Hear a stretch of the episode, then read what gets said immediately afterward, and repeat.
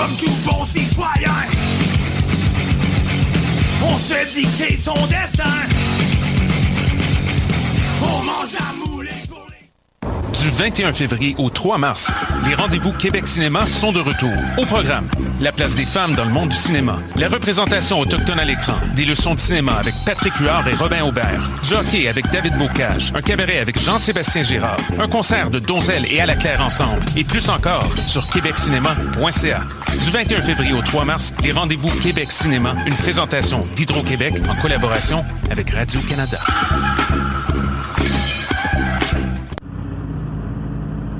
Les cornes, c'est ton rendez-vous Metal Underground sur choc.ca. Branche-toi. Tous les mardis à 20h au Théâtre Sainte-Catherine, c'est la soirée Art Machine. Venez découvrir le show le plus éclectique en ville. Humoristes, musiciens, clowns, artistes burlesques et autres what the fuck se partagent la scène du Théâtre Sainte-Catherine. Venez vivre avant de mourir. Le tout est accompagné du house band The Firing Squad. 10 prix régulier, 7 prix étudiant. Le Théâtre Sainte-Catherine est situé au 264 Sainte-Catherine-Est, à deux pas du métro Berry-UQAM. Les portes trouvent à 19h30, show 20h. Art Machine. Voyage au bout de la nuit, c'est ton émission d'ambiance nocturne sur le Nightlife Underground montréalais. Découvertes musicales, chroniques culturelles et idées de sortie pour divertir tes nuits urbaines. Voyage au bout de la nuit, c'est l'émission nocturne de choc.ca. Bonsoir ou bonjour, c'est Oxpo Puccino et vous êtes sur les ondes de choc. c'est pour ça que ça bouge comme ça. Oh,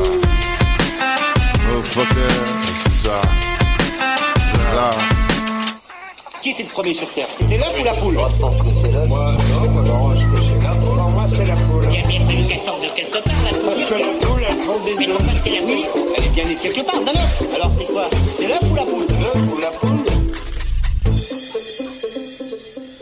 L'œuf ou la poule, l'émission de sciences de choc.ca, la radio web de l'Université du Québec à Montréal, avec votre animatrice Karine Mona. Salut à toutes et à tous. Aujourd'hui dans L'œuf ou la poule, le choléra, un fléau toujours d'actualité. C'est le titre de l'article de notre invitée, Inès Levade. Bonsoir Inès. Bonsoir Karine. Alors, vous êtes étudiante au doctorat dans le laboratoire de Jess Shapiro à l'Université de Montréal et vous publiez cet article dans la revue DIR, donc c'est la revue des cycles supérieurs de l'Université de Montréal qui est coordonnée par le FIXUM et on va revenir donc sur le choléra et sur votre euh, projet de doctorat. Alors nous commençons l'émission avec la chronique mathématique avec Nadia Lafrenière et Élise Vendôme ce soir. Bonsoir les filles. Bonsoir. en chœur. Alors quel est le secret que vous allez nous partager ce soir? On va parler du jeu de 7 Ah et des ah. mathématiques qui se trouvent derrière. Ok, donc un jeu de cartes au menu de ce soir. Et après l'entrevue, ça sera au tour de la chronique de Marion Spey au téléphone ce soir. Et elle veille à l'actualité des sciences, sa sélection pour ce soir. Attention, le danger de mal éternuer. Oui, oui.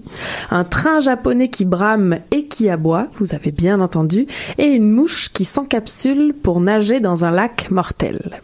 Et en fin d'émission, on part à la découverte de l'exposition en vedette au Centre des sciences de Montréal en ce moment, le Génie Et pour cela, j'ai réalisé une entrevue avec François Nicolas Pelletier, responsable des contenus au Centre des sciences.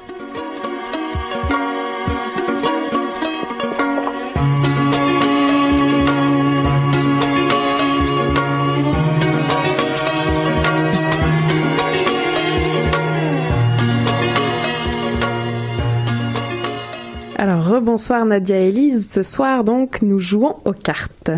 Oui, et on va jouer au jeu de 7 plus précisément. C'est un jeu de cartes avec des dessins particuliers qui a été commercialisé en 1995. C'est un jeu que vous et moi on peut acheter et qui regorge de belles mathématiques. Donc dans ce jeu-là, les dessins sur chaque carte possèdent quatre caractéristiques. La forme, le nombre de formes dessinées, leur couleur et leur remplissage. Le but du jeu, c'est de repérer le plus rapidement possible un ensemble particulier de trois cartes. Ces trios de cartes-là sont appelés des sets, ce qui veut dire un ensemble en anglais. Donc c'est ce qui a donné le nom au jeu. Pour la petite anecdote, l'idée qui est derrière ce jeu, ça remonte aux années 70 où une généticienne étudiait l'épilepsie chez des chiens. Pour organiser ces données, elle représentait les caractéristiques génétiques des chiens par des symboles sur des cartes. Ensuite, elle cherchait des motifs dans les cartes disposées devant elle. Et puis un jour, elle a réalisé que c'était aussi amusant qu'un jeu, et c'est ainsi que le jeu de 7 est né et est devenu un succès commercial. Dans le jeu de 7, chaque carte contient un dessin et le dessin a quatre caractéristiques. Par exemple, il y a une carte sur laquelle il y a deux diamants dessinés en rouge, dont l'intérieur est hachuré. Alors ok, plus lentement, tu dis que sur la carte, il y a des diamants. Oui, ça c'est la forme. Et tu as dit qu'il y en avait deux des diamants. Donc le nombre associé à la carte, c'est deux. Ok, les diamants sont dessinés en rouge. C'est la couleur. Enfin, tu as dit que leur intérieur était hachuré. Ça nous donne la caractéristique du remplissage de la carte. Il est hachuré. Ok. Alors, une autre chose qu'il faut savoir sur le jeu de 7, c'est que chacune des caractéristiques peut prendre trois valeurs. Puis, comme le jeu de cartes y contient toutes les combinaisons possibles de ces valeurs, il y a trois exposant quatre cartes. En d'autres termes, il y a 3 fois 3 fois 3 fois 3 cartes dans le jeu. Et si je fais le calcul, ça nous donne 81 cartes. Alors, c'est quoi le rapport entre les caractéristiques et les sets ou les ensembles? Ben oui, puisqu'on vous parle de cartes, de sets depuis le début, il faudrait bien vous dire c'est quoi un set. un set, c'est un ensemble de trois cartes telles que pour chacune des caractéristiques, les valeurs sont soit toutes égales ou toutes différentes. Donc, si je prends la carte avec un diamant rouge assuré, la carte avec deux diamants rouges assurés et celle avec trois diamants rouges assurés, alors elle forme un set. Donc, dans cet exemple-là, les trois cartes ont la même couleur, le rouge, la même forme, le diamant, et le même remplissage. Elles sont toutes les trois assurées. Pour la dernière caractéristique, le nombre, ben, il est différent pour chaque carte. Donc, ça forme un set. Mais si j'avais deux cartes avec des diamants et une avec un ovale, le trio serait pas un set parce que la forme serait ni la même pour toutes les cartes, ni différente pour chaque carte. Dans une partie de 7, on va poser 12 cartes face visible sur la table. Il faut alors repérer le plus rapidement possible un set. Dès qu'un set est trouvé, on enlève les cartes qui le forment et on place trois nouvelles cartes sur la table. Le but, c'est de trouver le plus de sets possible. Alors, dans les 12 cartes visibles sur la table, est-ce qu'il peut y avoir plusieurs sets? Oui, il peut y en avoir plusieurs, mais ça se peut aussi qu'il n'y en ait aucun. Alors, dans ce cas, qu'est-ce qu'on va faire? On va ajouter trois nouvelles cartes. Mais il peut arriver que dans ces 15 cartes, ben, il n'y a toujours pas de set. Donc, on ajoute encore trois nouvelles cartes, etc., etc., jusqu'à trouver un set. Naturellement, on peut se demander quel est le nombre minimal de cartes nécessaires pour être certain d'avoir un set. Et c'est là que les mathématiques entrent en jeu.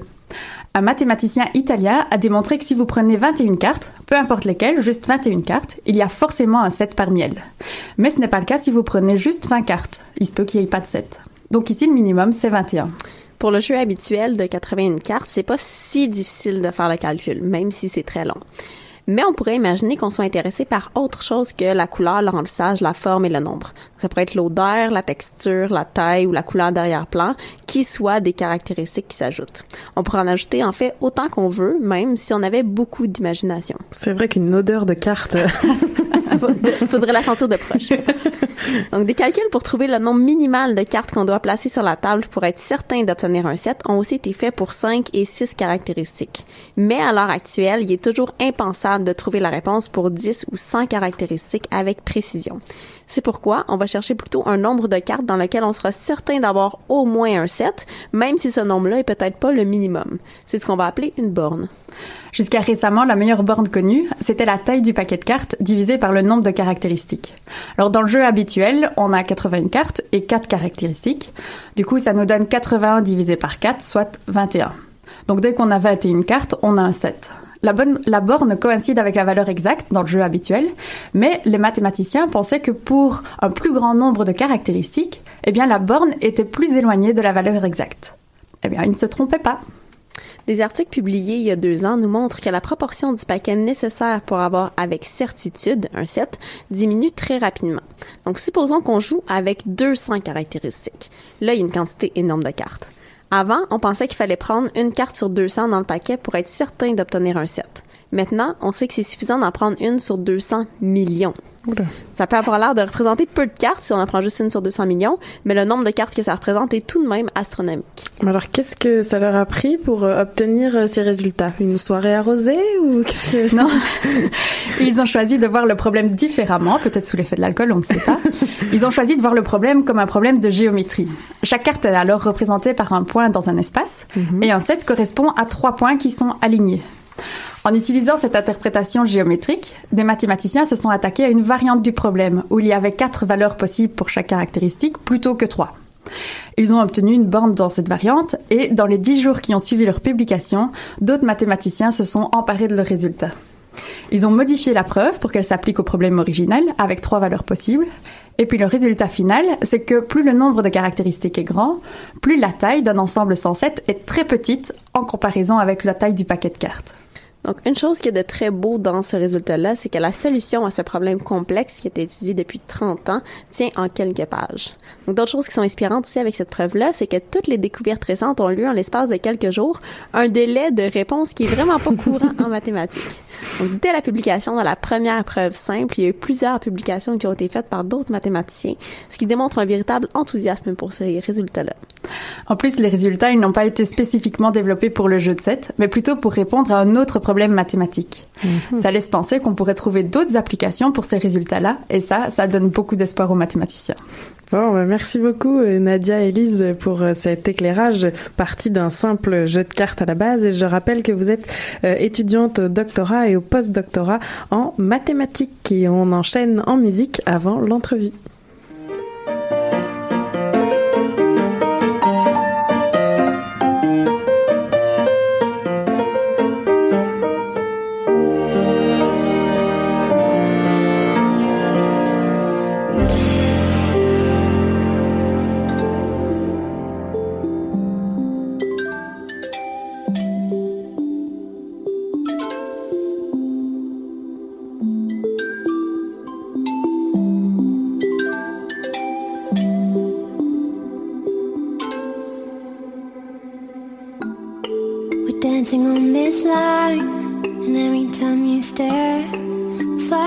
Time I can feel like something here between us.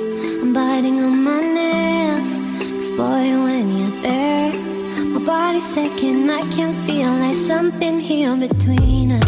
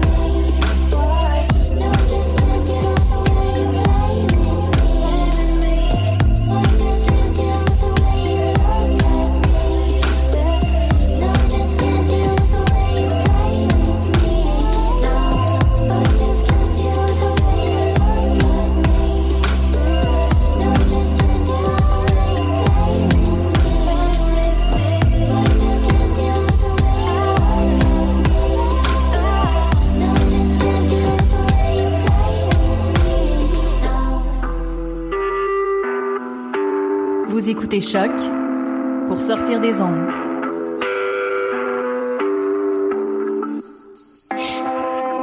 Podcast, musique, découverte. Sur choc.ca. Vous êtes toujours à l'écoute de l'œuf ou la poule. On entendait la chanson Care de Milk and Bone. Alors, cette fois, on entre dans le sujet de ce soir, le choléra. Comme je disais en introduction, c'est un fléau toujours d'actualité et je cite le titre de l'article de notre invité de ce soir, Inès Levade. Donc, le, titre de l'article paru dans la revue Dire des cycles supérieurs de l'UDEM. Alors, je le rappelle, vous êtes étudiante au doctorat en biologie euh, à l'Université de Montréal, justement. Et donc, euh, en premier, on va poser un peu le contexte parce que le choléra, évidemment, c'est un nom qu'on connaît, mais de là à dire euh, qu'on connaît la maladie, c'est quand même, ça semble loin de nous. Alors, c'est quoi comme maladie?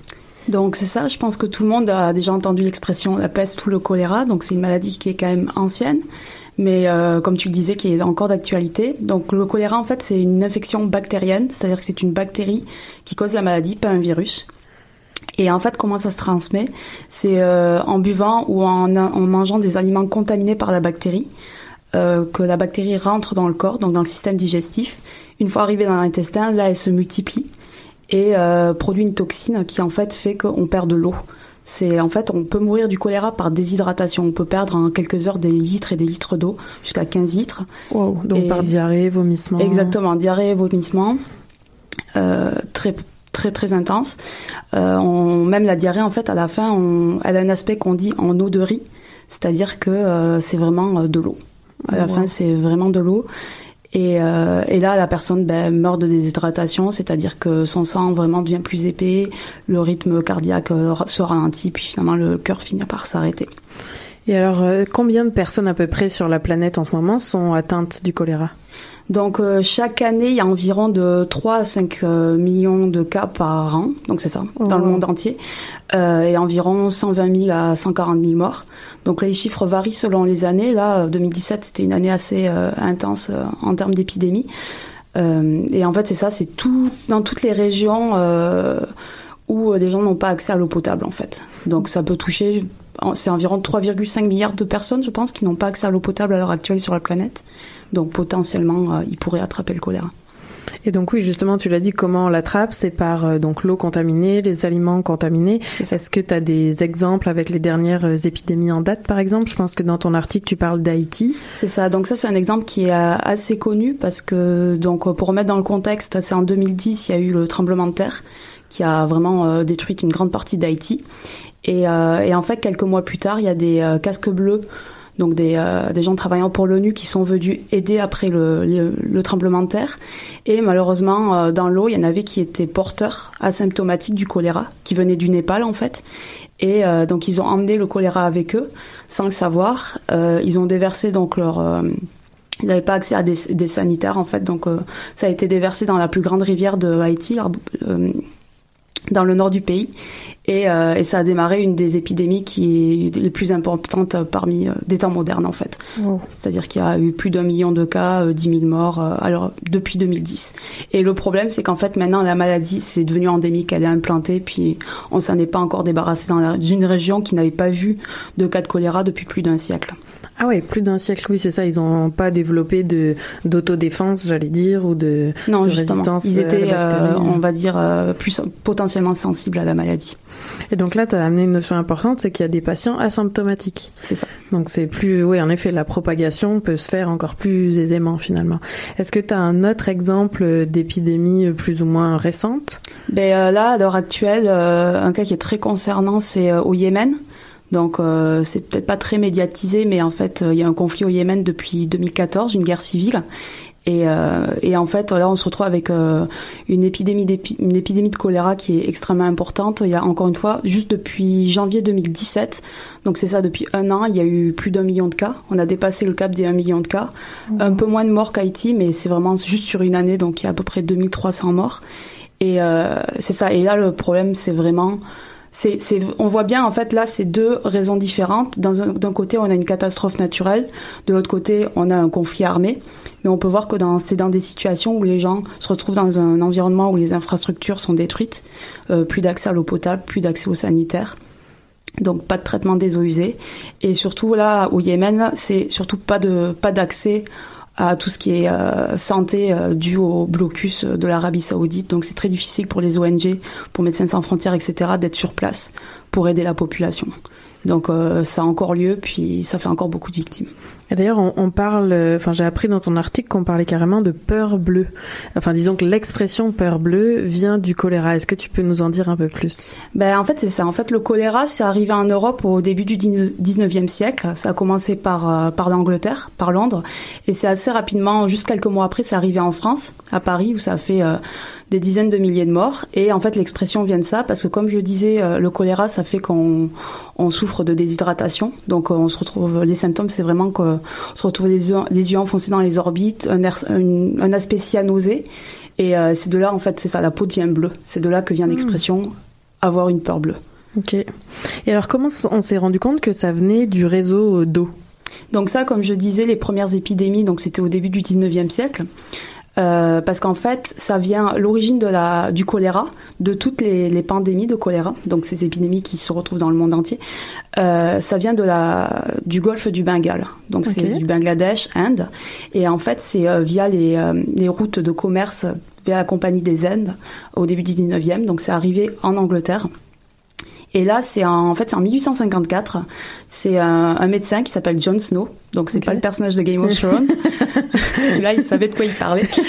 Euh, donc, euh, c'est ça. Lui, il s'est rendu compte, en fait, que dans, il y a eu une grosse épidémie dans un quartier euh, de Londres, dans le quartier de Soho, où en juste quelques jours, il y avait près de 600 cas.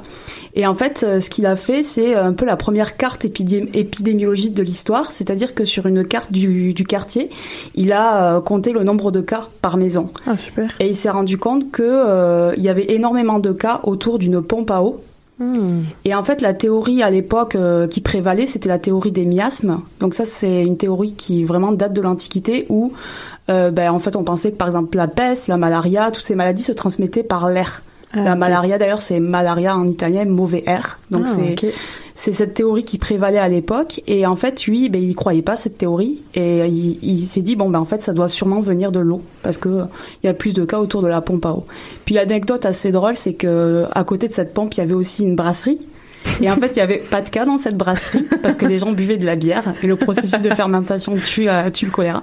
Donc euh, là, il y avait pas de cas. Donc euh, c'est en fait grâce à ça, ils, ils ont pu commencer à faire euh, à mettre en place des techniques de traitement des eaux. Donc euh, c'est vraiment à partir du moment qu'il a fait cette découverte qu'à Londres, ils ont commencé à filtrer l'eau avec du sable, etc. Et ça a permis d'éradiquer euh, la maladie sur place. Wow. Et alors, justement, est-ce qu'il existe des traitements pour le choléra? Ben en fait, c'est ça qui est euh, paradoxal, c'est que c'est une maladie qui est très facilement traitable par réhydratation. Donc il y a hydratation par voie orale ou par intraveineuse quand les cas sont vraiment sévères. Et après, on donne des antibiotiques. Donc euh, quand, en fait, non traité, il y a à peu près 50% de chances d'y passer. Euh, avec traitement, ça, ça devient 80 99% des gens qui s'en sortent. Mais euh, comme je disais, dans des endroits comme le Yémen, euh, avoir accès à une réhydratation par voie intraveineuse, Ouais. c'est pas... C'est pas pour demain. C'est ça. Ok. Et sur ces très bonnes paroles, on va partir en musique avant de poursuivre l'entrevue sur ton rôle à toi au laboratoire face à ce choléra.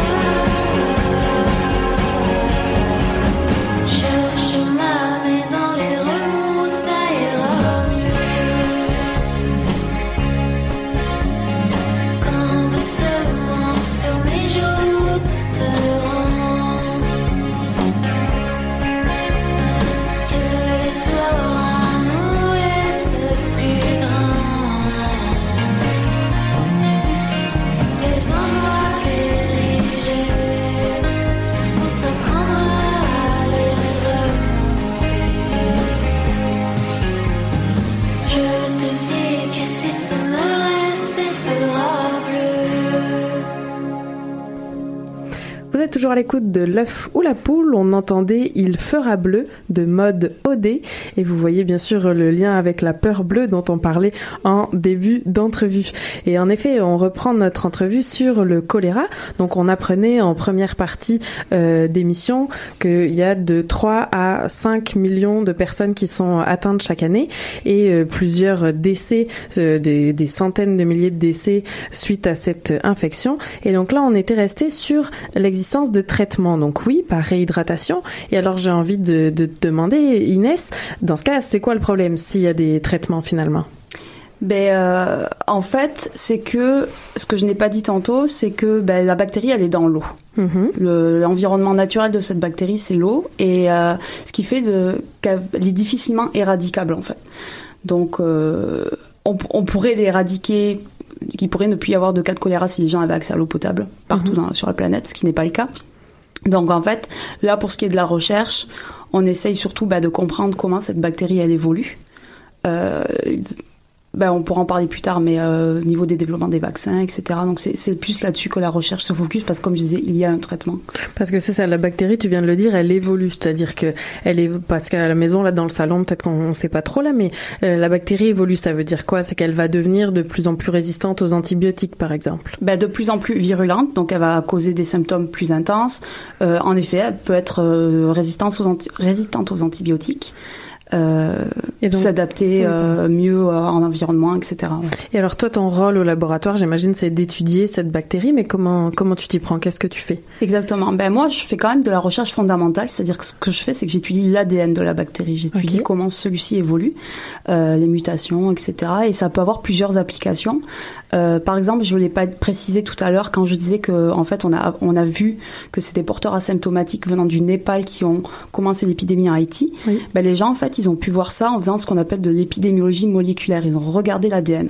Ils ont regardé l'ADN de ces souches haïtiennes et ils l'ont comparé avec des souches d'Amérique du Sud, parce que la première idée, c'était que ça venait potentiellement d'Amérique du Sud. Donc là, en vrai, concrètement, qu'est-ce que tu fais pour comparer? Tu prends euh, des, des, des... Ah, du caca? Je vais Exactement. chercher un nom Je scientifique, prends un, mais- un échantillon Voilà. de, de sel. Ouais, Euh, merci de sel. Euh, donc de gens d'Haïti et de gens, donc admettons du Népal. Voilà. Et là, tu compares la teneur en bactéries. Ce que non, ce que je ce que je fais, c'est que je récupère la bactérie, je la cultive, euh, j'extrais l'ADN par des méthodes, et après, euh, ben là, c'est plus de l'ordinateur. Je sais, en fait, je séquence l'ADN, et là, je regarde les séquences d'ADN et je les compare entre elles. Donc et là, je vois regardes le code des- de l'ADN. Exactement, Ok. ACTG, là, le- les nucléotides, euh, tout cet enchaînement, c'est à peu près 4 millions pour euh, le. C'est donc ça peut être des, des gros, euh, ça fait des gros fichiers sur ordinateur. et euh, et c'est ça, et je les compare. Et en fait, ce qu'ils ont vu par, dans le cas d'Haïti, c'est qu'elles étaient plus proches de souches de d'Asie que de souches euh, d'Amérique du Sud. Donc là, ils se sont dit, ok, on va plus regarder en, en détail, et ils ont vu que c'était vraiment après. C'est ça l'épidémiologie moléculaire, c'est bien sûr, on regarde l'ADN, mais après on fait le lien avec euh, les événements euh, au niveau, ben, le fait que des gens du Népal soient arrivés. Et oui, on essaye de comprendre d'où ça vient. Exactement. C'est comme l'arbre généalogique finalement de, de l'épidémie, savoir d'où c'est parti au départ. C'est exactement ça. Ok. Et donc tu dis tu fais de la génomique bactérienne, donc, Donc, ça j'étudie l'ADN. L'ADN. Ok. Mais moi, ce que je fais, c'est que je regarde. Donc, eux, ils l'ont fait à une large échelle, en comparant des souches de un peu partout dans le monde. Moi, je regarde chez un seul et même individu. Comme je disais, la bactérie rentre dans, dans le corps et là, elle se multiplie.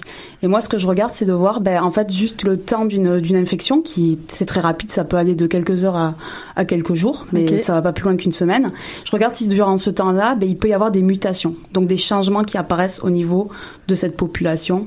De bactéries. de bactéries, oui. Dans un seul et même individu. Donc la bactérie, elle rentre dans notre corps, elle va jusque dans l'intestin et c'est là qu'elle se multiplie. C'est ça. ça. Ouais. Et donc là, pareil, comment tu fais? Là encore, tu récupères. euh, Donc je récupère des échantillons de sel. Euh, Il y a deux méthodes. Je peux soit cultiver encore une fois euh, les bactéries et là je regarde vraiment le génome de chacune des bactéries. Donc c'est ce que j'ai fait pour euh, la première partie de mon projet. Et après ce que je peux faire aussi c'est directement récupérer l'échantillon de sel et récupérer l'ADN, tout l'ADN qu'il y a dedans. Donc là, ça serait l'ADN du choléra, mais il y aurait aussi l'ADN des autres bactéries du, de l'intestin, donc le microbiome, euh, des virus, donc les virus du microbiome, mais aussi des bactériophages, donc c'est des virus qui attaquent le choléra. Ah ok. Euh, donc c'est ça. Je peux en fait, euh, je peux utiliser ces deux méthodes pour étudier comment cette bactérie évolue dans cet environnement-là. D'accord. Et donc, euh, qu'est-ce que bah, qu'est-ce que t'as trouvé Euh, ben en fait, c'est ça. c'est- c'est- ces analyses-là, elles ont surtout été faites pour des bactéries qui étaient plus impliquées dans des, des infections à long terme, comme la tuberculose ou staphylocoque doré, etc. Tu veux dire d'ordinaire Avant toi, c'était Oui, ça que- c'est ça. Il y a des gens qui avaient déjà regardé ça, donc ce qu'on appelle la variation intra-hôte, intra-patient. D'accord. Donc chez un seul et même individu. Ça a fait. été fait pour le virus du SIDA aussi, donc euh, mais là c'est plus facile parce que c'est plus court, c'est plus petit le génome d'un virus. Euh, et en fait c'est sur vraiment des mois et des années des fois. Donc c'est là on s'attend à ce que de la variation elle apparaisse. Donc moi j'ai quand même vu que malgré le fait que ça soit sur un camp- temps très court, il y a de la variation. Alors variation, c'est-à-dire Ben, ça veut dire que euh, y a deux types de variations au niveau du génome. Il y a des mutations. Donc, par exemple, comme je disais, c'est ACTG. Ça peut Donc être ça, un- c'est les petites lettres qui codent l'ADN. Exactement. Ça, peut être un ok. A qui devient un T ou Tout un G fait. qui devient un C. Et après, ben, les bactéries, elles font quelque chose d'assez particulier que nous, on peut pas faire. c'est que elles échangent des gènes. Oh, Donc là, c'est des gros morceaux, euh, enfin, des plus gros morceaux que juste des simples lettres. Ça peut être, par exemple, D'accord. 2000, euh, 2000 lettres. 2000 lettres d'un coup, 2000 ouais. nucléotides qui forment un gène. Et là, elles peuvent directement s'échanger ça entre elles. Wow. Et ça, c'est très important dans la recherche actuelle parce que euh, euh, c'est vraiment comme ça, souvent comme ça, qu'elles échangent des gènes de résistance aux antibiotiques, par exemple.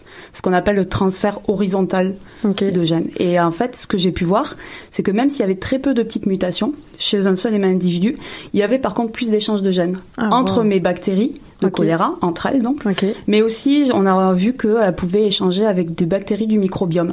Oh, ok. Et ça, c'est quand même intéressant parce que c'est là que des fois on peut comprendre comment elles peuvent acquérir cette, certaines caractéristiques. Et on ne sait pas encore si c'est préjudiciable ou non, ces, ces transferts de gènes en général, c'est pour que la bactérie devienne de plus en plus forte, entre ça. guillemets. Mais les mutations peuvent avoir un effet en fait. C'est-à-dire qu'il y a une autre étude avec des collaborateurs qui montre que on a pu voir qu'en fait une mutation pouvait rendre la bactérie plus résistante euh, à des phages. Comme je disais, il y a des petits virus qui attaquent la bactérie, donc c'est un peu nos alliés dans, Ouais, l'histoire. Mais euh, donc elle devient résistante à ce phage, mais du coup elle perd sa capacité de euh, coloniser un autre individu, c'est-à-dire Ah, d'infecter un autre patient. Donc ça, c'est des dynamiques qui sont vraiment intéressantes euh, à observer. Wow. ouais. Super. Et alors, à quoi ressemble le quotidien là, de chercheuse Si on devait te suivre demain au laboratoire, euh, qu'est-ce qui, qu'est-ce qui va se passer demain? Ben, ça dépend vraiment des périodes, mais en gros, euh, moi dans ma recherche, je fais un peu des deux. Euh, Il y a beaucoup de gens qui font juste du laboratoire ou d'autres qui sont des bioinformaticiens, donc ils restent tout le temps à l'ordinateur. Moi, euh, je me lasse assez vite, donc j'essaye de, j'essaye de faire un peu des deux, d'être euh, dans ce qu'on appelle le, le wet lab en anglais, donc le labo à faire mes expérimentations, mes cultures, mes extractions d'ADN, mon séquençage. Et une fois que j'ai mes séquences, ben là, je repars sur l'ordinateur et D'accord. d'analyser. euh, Tu vois les petites variations de lettres Exactement. euh, ou pas. Ok. Et alors, comment vous voyez le, le tu vois, j'ai switché du tu au vous comme d'habitude. Comment vous voyez le futur de cette maladie du choléra? Euh, ben, il faut essayer d'être optimiste, n'est-ce pas? Non, oui. euh, en fait, il y a quand même une gros, un gros effort qui a été mis sur, euh, sur le développement des vaccins. Euh, donc euh, malheureusement le vaccin à l'heure actuelle il est pas 100% efficace. En plus il doit être pris en deux doses. Donc c'est au niveau logistique c'est encore, faut un suivi. c'est embêtant, ouais. Mm. C'est- En plus, bon, c'est une semaine entre les deux doses, mais dans des endroits comme on disait, comme le Yémen, Haïti, où c'est plus compliqué euh, de mettre ces choses-là en place. euh, à- pour le Yémen, ils, ils voulaient faire un programme de distribution de vaccins, ils l'ont abandonné parce que c'était Ah, trop difficile euh, à faire. Et en plus, euh, chose encore étonnante, et il va y avoir de la, la recherche continue à essayer de trouver une réponse à ça, c'est que les deux doses, elles sont juste environ 60% d'efficacité et seulement sur trois ans. Alors que quand tu attrapes le choléra et que tu as que tu t'en tu t'en remets en fait, ben, tu gardes une immunité. Euh, donc c'est le principe des vaccins, ça te donne une immunité, mais elle est beaucoup plus longue. Et en fait, on ne sait pas pourquoi. On ne sait pas pourquoi nos vaccins, ils sont, euh, pourquoi les vaccins utilisés sont euh, si peu efficaces, sur une si, courte du- durée. Donc là, l'effort est vraiment mis là-dessus. Et, euh, et en plus, oui, comme je disais, pardon, c'est euh, il y a des porteurs asymptomatiques. Donc l'effort va aussi être mis, je pense, sur euh, des meilleures méthodes de diagnostic. Parce que comme on a vu pour le cas d'Haïti, ces Oui. porteurs asymptomatiques peuvent être vraiment importants dans une épidémie. Ça peut être euh, 80% gens infectés sont asymptomatiques. Est-ce qu'on peut imaginer de comparer justement les bactéries d'un patient asymptomatique avec un patient euh, qui a des symptômes et, et voir s'il y a une différence dans cette bac- dans Ça, ces c'est bactéries une partie de mon projet qui va Ah. essayer aussi de voir ça. Ouais. Ok, ah, c'est vraiment pertinent. Et alors, euh, euh, passionnant, je voulais dire pertinent évidemment, mais passionnant. Euh, et après, il y a des solutions locales, un peu, tu nous disais, euh, hors micro. Par exemple, en Inde, il y a, les gens ont trouvé une, une solution euh, au moins temporaire. Oui, ben, comme je disais, le, le Bangladesh, c'est vraiment le, la source du choléra. Donc eux, ça fait des ça fait des millénaires quasiment qui qui sont qui, qui, qui subissent en fait ce, ce fléau. Ils sont ils se sont un peu euh, adaptés, on va dire.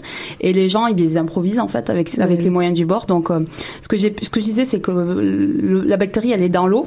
Mais ce que j'ai pas précisé, c'est que dans l'eau, elle s'accroche à ce qu'on appelle du plancton du zooplancton et en fait euh, elle est vraiment accrochée à ça et en particules libres elle est beaucoup moins représentée et les gens en fait ils ont tout développé des techniques de filtration avec des saris par exemple pour euh, juste attraper le zooplancton qu'il y a les bactéries de choléra il y en a un petit peu moins qui passent donc c'est Wow. des espèces de méthodes de filtration euh, Maison. c'est ça Bon, mais c'est déjà l'heure de, de terminer. J'ai une dernière question pour toi. Euh, D'après toi, est-ce que c'est l'œuf ou la poule? C'est la poule Est-ce que tu as un argument scientifique derrière? Non. Parfait, bien le droit. Ben, en tout cas, merci infiniment pour euh, toutes tes réponses. Et je rappelle que euh, tu es étudiante au doctorat en biologie à l'Université de Montréal et que tu travailles donc sur le choléra. Merci beaucoup. Merci à toi.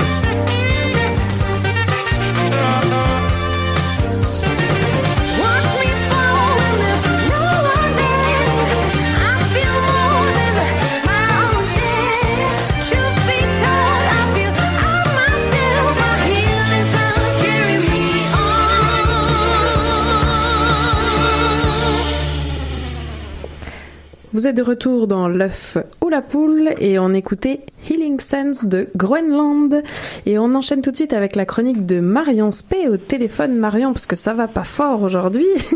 Est-ce que tu m'entends? Oui, j'entends. Est-ce que vous m'entendez aussi? Tout va bien? Alors, moi, je t'entends de loin, mais on va essayer. Donc, euh, dis-nous tout pour ce soir et ta chronique actualité. Alors, je commence, je vais essayer de parler fort. Alors, euh, en ces temps de grippe et autres maladies communes en hiver, j'ai un conseil à vous donner et j'espère que vous allez le suivre.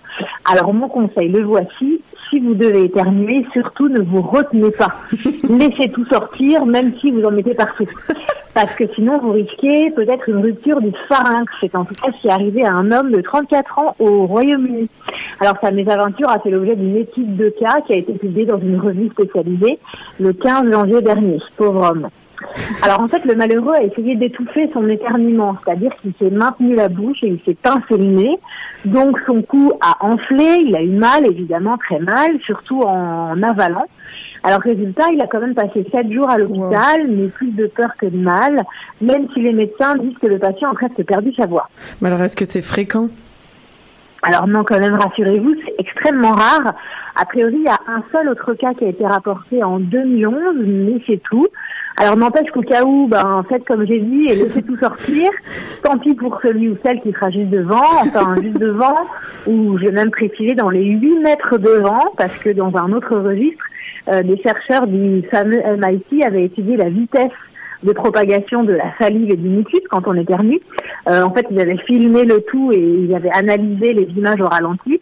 Et résultat, ils ont trouvé que certaines particules arrivaient à s'échapper jusqu'à 8 mètres. Wow, ok, bon, bah, on retient tout ça. Et alors, on change de sujet et tu nous parles maintenant de trains qui brament. Alors, c'est-à-dire Oui, alors effectivement, c'est pas commun du tout. Alors en fait, c'est au Japon que ça se passe.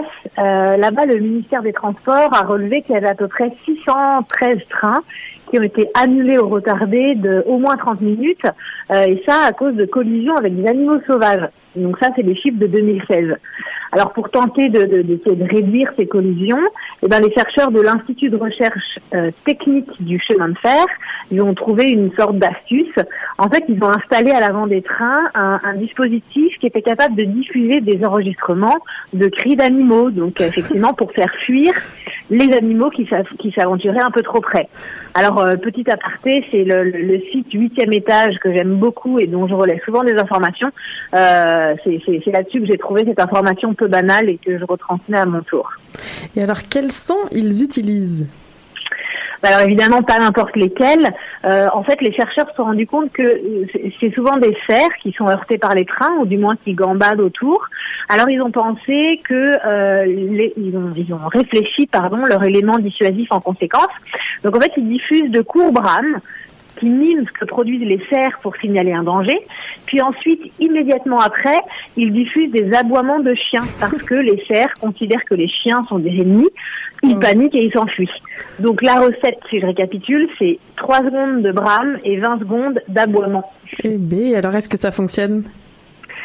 Bah oui, alors en fait les chercheurs ils ont ils ont comptabilisé qu'il y avait à peu près 45% d'animaux sauvages en moins à proximité des trains. Euh, et puis ça marche tellement selon eux que maintenant ils veulent étendre le dispositif sur l'ensemble du réseau ferré euh, du, Japon. Et pour éviter de déranger les habitants, bien sûr qui vivent proche des rails avec ces, cris, euh, ils veulent essayer de pouvoir utiliser un appareil qui émettrait uniquement et de manière automatique des cris d'animaux dans les zones où les cerfs sont les plus souvent présents. Ah oui. Évidemment. Et alors savoir si les voyageurs l'entendent, en tout cas. Et donc ces chercheurs euh, japonais ne sont pas les premiers à utiliser la dissuasion sonore. Bah non, effectivement, même si l'idée est vraiment ingénieuse, euh, elle n'est pas de leur cru. Euh, en fait, en Inde, des scientifiques euh, qui travaillaient en collaboration avec des ingénieurs du son euh, issus de l'industrie du cinéma indien, euh, en fait, ils ont essayé de protéger les cultures des animaux sauvages et eux aussi, ils ont utilisé euh, la bioacoustique, donc en ayant recours, recours pardon, à des cris de tigre, de chacal ou de léopard, donc des prédateurs, pour dissuader les sanglions, les sangliers de ruiner les récoltes. Ok, donc bonne idée, on retient. Et alors maintenant, on parle de mouches, euh, et donc une mouche bien particulière qui a trouvé un truc imparable pour se baigner dans un lac, disons, inhospitalier. Oui, alors en fait la, la scène se passe dans le lac Mono en Californie. Euh, c'est un lac qui, comme tu l'as dit, est complètement inhospitalier. Je, je vais même dire mortel parce que la plupart des animaux, en tout cas, euh, enfin, c'est mortel pour la plupart des animaux. En fait, il est très salé, il est très alcalin. Ça veut dire que son pH peut monter jusqu'à à peu près 10. Alors, mais la mouche Ephidra ians, de son nom latin, elle a trouvé un truc pour y plonger et pour y trouver de la nourriture. Euh, en fait, elle est super hydrophobe, c'est-à-dire qu'elle a un corps très poilu et qui est recouvert d'une cire hydrofuge qui lui permet de- d'emprisonner une, une- une petite couche d'air entre ses poils. Euh, et ça, donc, c'est des chercheurs américains qui ont découvert euh, cette astuce en filmant des, des- des centaines de mouches en train d'entrer dans différentes solutions chimiques. Waouh, mais alors qu'est-ce qu'elle fait cette bulle d'air? Bah, en fait, elle, leur sert de, de, de carapace euh, en quelque sorte. En fait, elle, se transforme en une bulle très solide. Et c'est pas tout parce qu'en fait, les, les mouches peuvent aussi compter sur euh, leurs longues griffes qui leur permettent de s'agripper aux rochers qui sont présents dans le lac et donc de résister à la flottabilité de la bulle d'air euh, qui les attire évidemment à la surface. Alors en fait, grâce à tout ça, les mouches, elles occupent une niche que très peu peuvent utiliser. En fait, à part des algues et une espèce de crevette, eh ben, il n'y a aucune créature qui peut supporter les conditions de ce lac. Euh, donc ça veut dire que pour les mouches, en tout cas, il n'y a aucun compétiteur qui les empêche de profiter des ressources alimentaires. Bon, bah, bien joué la mouche, et je crois que tu voulais euh, terminer par une anecdote. Oui, en fait, il y a un, un- un mini sujet pour terminer. En fait, très rapidement, je suis tombée sur une information que j'ai trouvée marrante et que j'ai voulu partager. Alors, en fait, en, en 1914, il y a un cartographe royal qui a été mandaté par le roi d'Angleterre et qui a calculé le temps qu'un voyageur mettait pour atteindre une destination depuis Londres, avec évidemment les moyens de locomotion euh, de l'époque. Et 102 ans plus tard, donc en 2016, disons presque aujourd'hui, un planificateur de voyage a fait exactement la même chose. Évidemment, ça a bien changé, mais je trouvais que c'était rigolo de comparer. Alors, je vais vous donner quelques exemples. Euh, alors, par exemple, il fallait entre 5 et 10 jours pour rejoindre Montréal de- depuis Londres en 1914. Et aujourd'hui, il faut à peu près une demi-journée. Et puis un autre exemple encore plus criant, euh, il fallait 40 jours pour atteindre l'Australie. Et aujourd'hui, il en faut à peu près euh, un et demi. Waouh. Eh bien, merci Marion pour euh, cette anecdote euh, de fin. Et puis, on, nous te souhaitons une bonne soirée. Merci. Merci beaucoup. Au merci. revoir.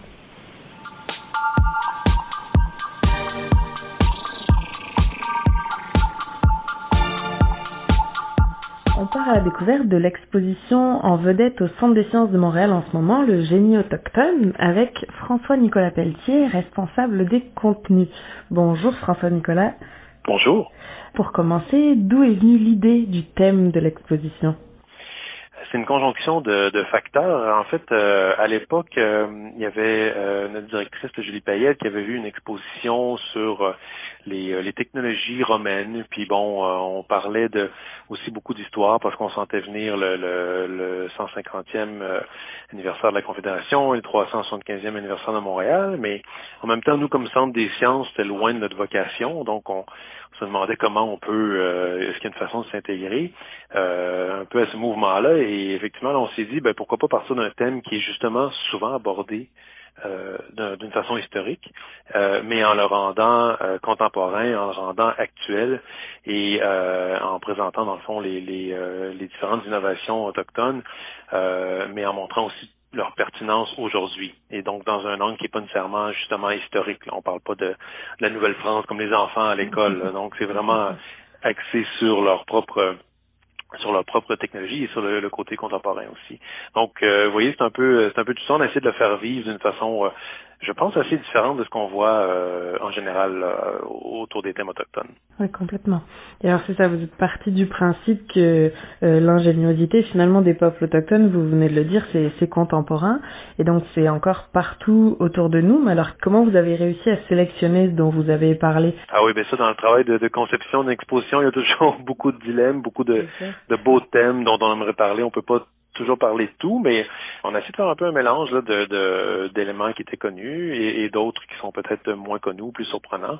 Mais même, je dirais, pour les, les éléments qui sont connus, comme par exemple le kayak ou, le canot, euh, évidemment, c'est sûr qu'on associe ça aux différents, différents peuples autochtones euh, assez spontanément, sauf que on voit pas à quel point ces objets-là étaient ingénieux. En fait, ils étaient presque euh, parfaits, on peut dire, dans, dans leur conception dès le départ, euh, de sorte que ils ont perduré dans le temps et sans presque changer. Euh, Quand on regarde les, les kayaks, par exemple, aujourd'hui, bon, on voit l'espèce de petite jupette là, qui est en matériaux synthétiques. Ben, à l'époque, euh, la, la Givilissac, là, dans les cultures inuites, existait déjà.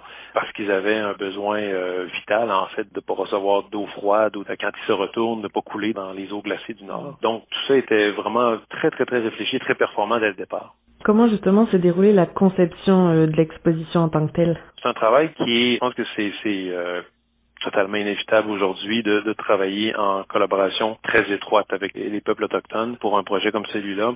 Et ça rejoint aussi justement votre question précédente là, dans la sélection aussi. Évidemment, c'est un travail qui a été fait en consultation.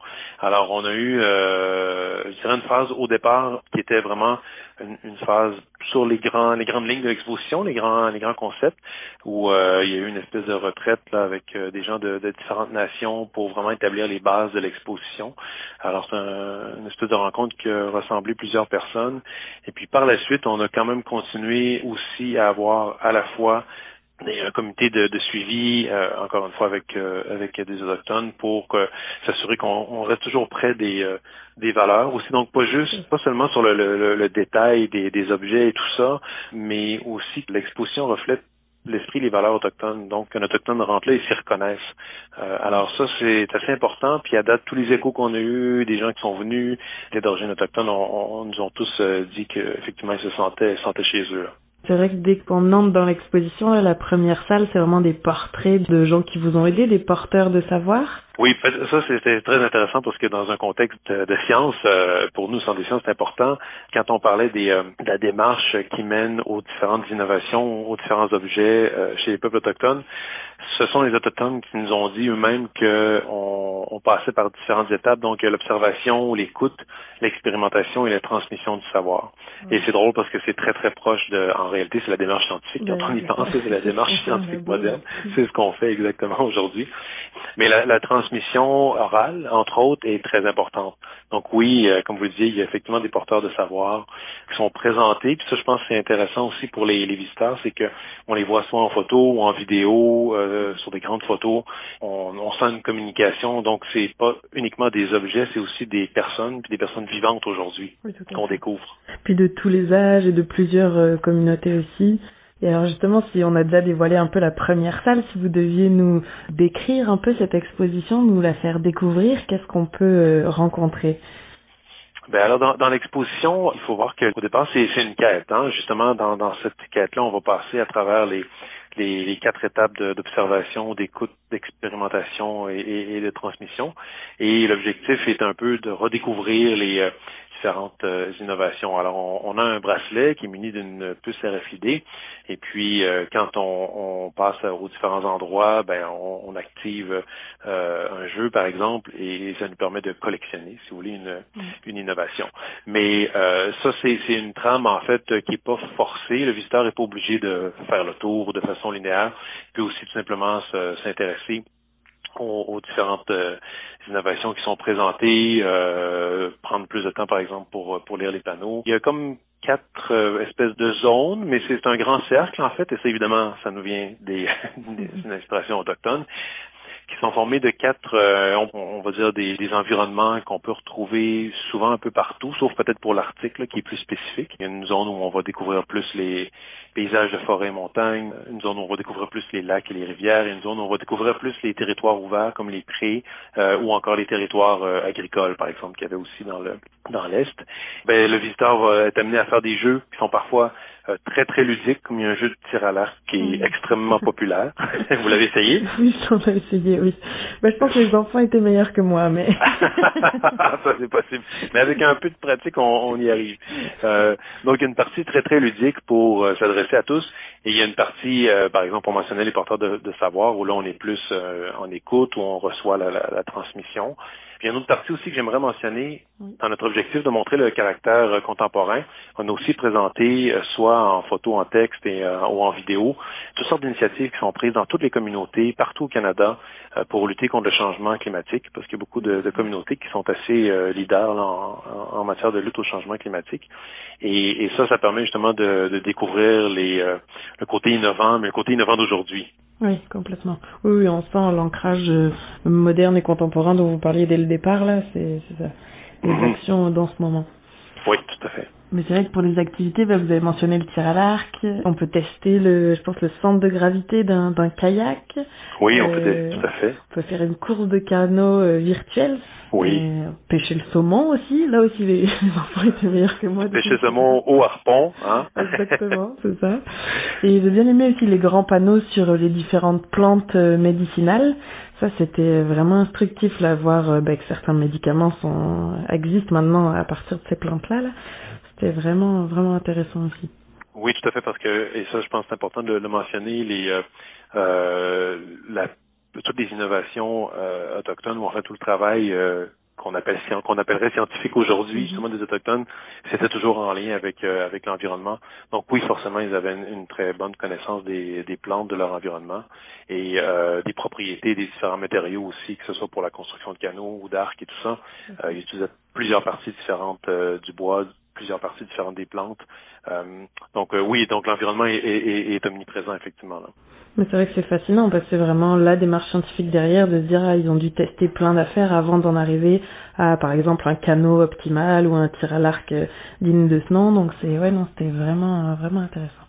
Oui, parce que la différence avec peut-être euh, la science euh, contemporaine là, à laquelle on est habitué, c'est que bon, il y a une démarche euh, de laboratoire, par exemple, et puis avec euh, des, des traces écrites et tout ça.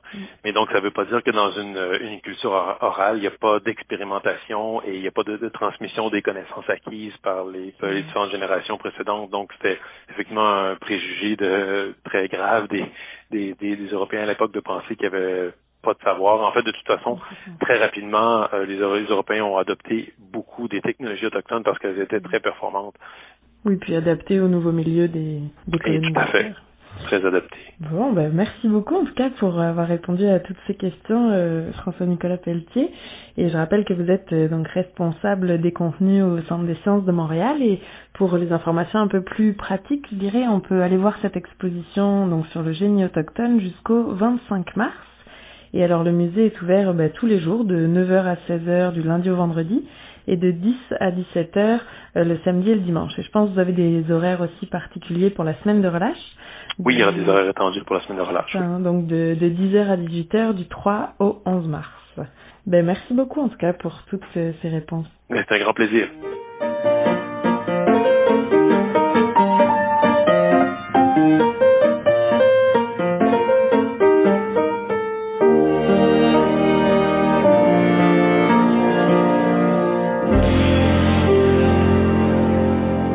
C'était l'œuf ou la poule. Aujourd'hui, le choléra, un fléau toujours d'actualité. Alors, je remercie notre invitée Inès Levade. Merci beaucoup. Merci à nos chroniqueuses Marion Spé, Nadia Lafrenière et Élise Vendôme. Merci à Stéphanie Chanck et Nadia Lafrenière pour la sélection musicale et la technique ce soir. Une émission que vous pouvez réécouter en balado-diffusion ou podcast dès demain sur choc.ca. Retrouvez-nous également sur la page Facebook et Twitter de l'œuf ou la poule. Bonne soirée. Qui était le premier sur Terre? C'était l'œuf ou la poule? Moi, je pense que c'est l'œuf. Moi, non, moi, non, je pense que c'est poule. Pour moi, c'est la poule. Il y a bien fallu qu'elle sorte de quelque part, la poule. Parce que la poule, elle prend des œufs. Mais pourquoi c'est la poule? Elle est bien née quelque part, d'un œuf. Alors c'est quoi? C'est l'œuf ou la poule?